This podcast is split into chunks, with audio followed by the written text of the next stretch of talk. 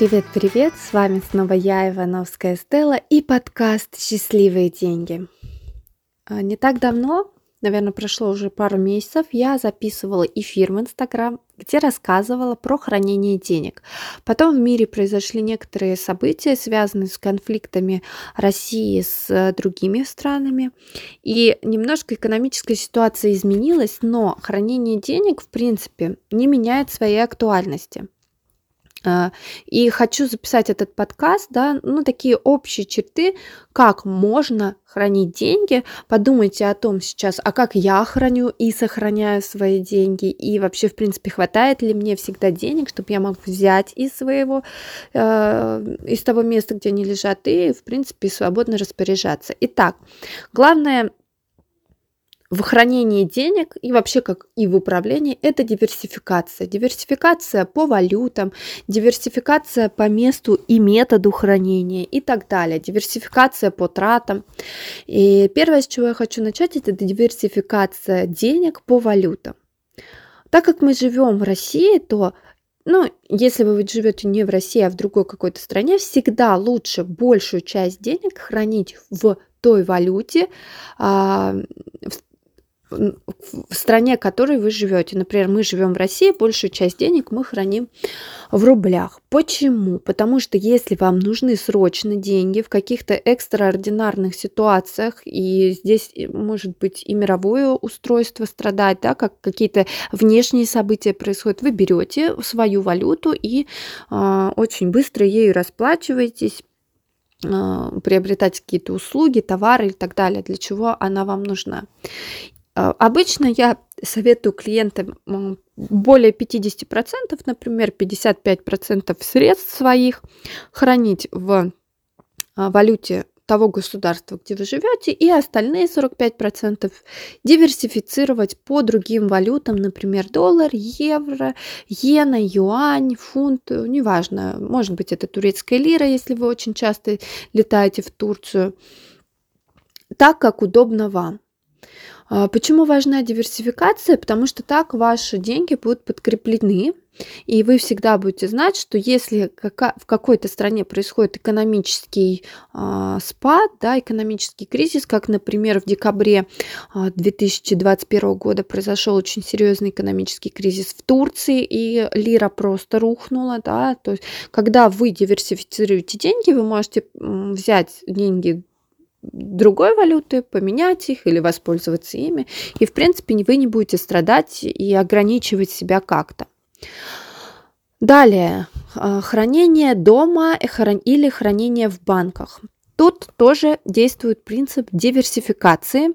Очень важно а, понимать, что часть денег лучше хранить а, наличными средствами, также валюта или свои кровные, ну то есть те, те деньги в стране, в которой вы живете, ну вот мы в России живем, то есть мы храним в рублях и какую-то большую часть и какую-то часть э, в других валютах.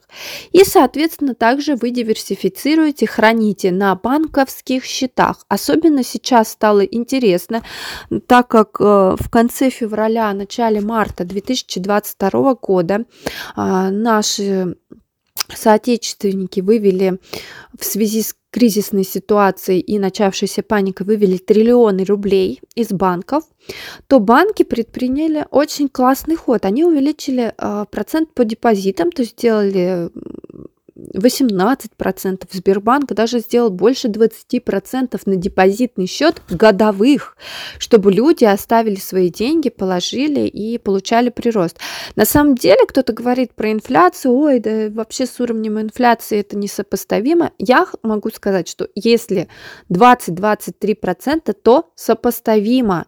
И это интересное предложение сейчас от банков, и вы можете по, кстати, по валютным счетам депозитные счета тоже увеличили а, процент И вы можете хранить свои деньги сейчас на депозитных счетах реально с хорошими процентами. Другой вопрос, что на кредиты тоже очень увеличены проценты, но это другая история. Сейчас мы говорим чисто про хранение. А, диверсификацию можно сделать, то есть если вы уже храните какие-то деньги в банке, можно сделать по нескольким банкам, потому что мы тоже проследили на примере экономического кризиса в России в конце февраля и начале марта 2022 года, что у некоторых банков могут отозвать лицензию, запретить деятельность и так далее. То есть по банкам тоже лучше разложить. Ну, какие-то ключевые банки, да, где у вас есть депозитные счета, например, это Сбербанк, Тиньков, ну, тут про открытие сложный вопрос, потому что они как раз попали под санкции. Ну, какие-то такие ключевые банки, которым вы доверяете, которым вы пользуетесь, вы можете открыть в нескольких банках депозитные счета. И здесь очень важно учесть, что застрахованная сумма на депозитных счетах миллион четыреста по нашему российскому законодательству. Э, что это значит? Это значит, что если вы храните в банке на счету 1 миллион четыреста тысяч, из банка банком что-то случается, лицензию от вас отозвали, банкрот, неважно что, и банк больше не, не может э, исполнять свои обязанности, то вам по Конституции по нашей Российской Федерации, по нашему законодательству, эти миллион четыреста обязательно выплатят. Ну, или любую сумму, которая у вас лежала на, до миллиона четыреста. Например, лежала у вас 90, 900 тысяч, вам их выплатят. Все, что свыше, уже либо страховать отдельно, дополнительное страхование брать, либо вам их не выплатят. То есть, если вы не страхуете свой вклад, и у вас там лежит, например, 2 миллиона, с банком что-то случилось, миллион четыреста вам отдают, но остальные деньги нет. Вы можете судиться, вы можете нанимать юристов и так далее, требовать эти деньги у банка, либо застраховать и спокойно их получить. Но обычная застрахованная сумма это миллион четыреста. Это очень важно знать, если вы храните деньги в банке. Хранение денег дома наличными, да, наличные деньги храним дома в разных валютах, диверсифицируем. Как лучше хранить? Конечно, самый лучший вариант это когда у денег есть свой дом.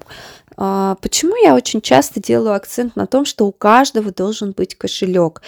А, вам приятно, когда вот вы живете, и у вас есть свой дом, и вы приходите, вы там расслабляетесь и кайфуете. Поверьте, деньги это такая же энергия, только это такая яркая, творческая, сексуальная энергия. Деньгам, деньгам очень нравится приходить домой. Очень важно, чтобы у денег был свой дом, кошелек будет это.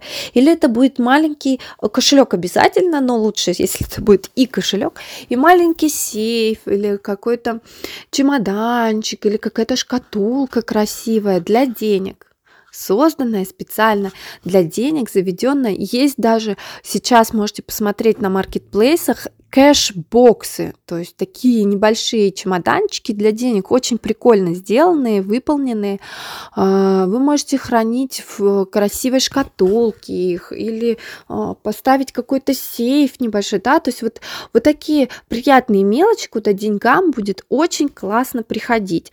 А, но вы должны тоже понимать, да, это один из аспектов привлечения денег. То есть, если вы просто поставите сейф и при этом будете сидеть и смотреть на него там месяц и ничего не делать, ну, деньги там появятся вряд ли.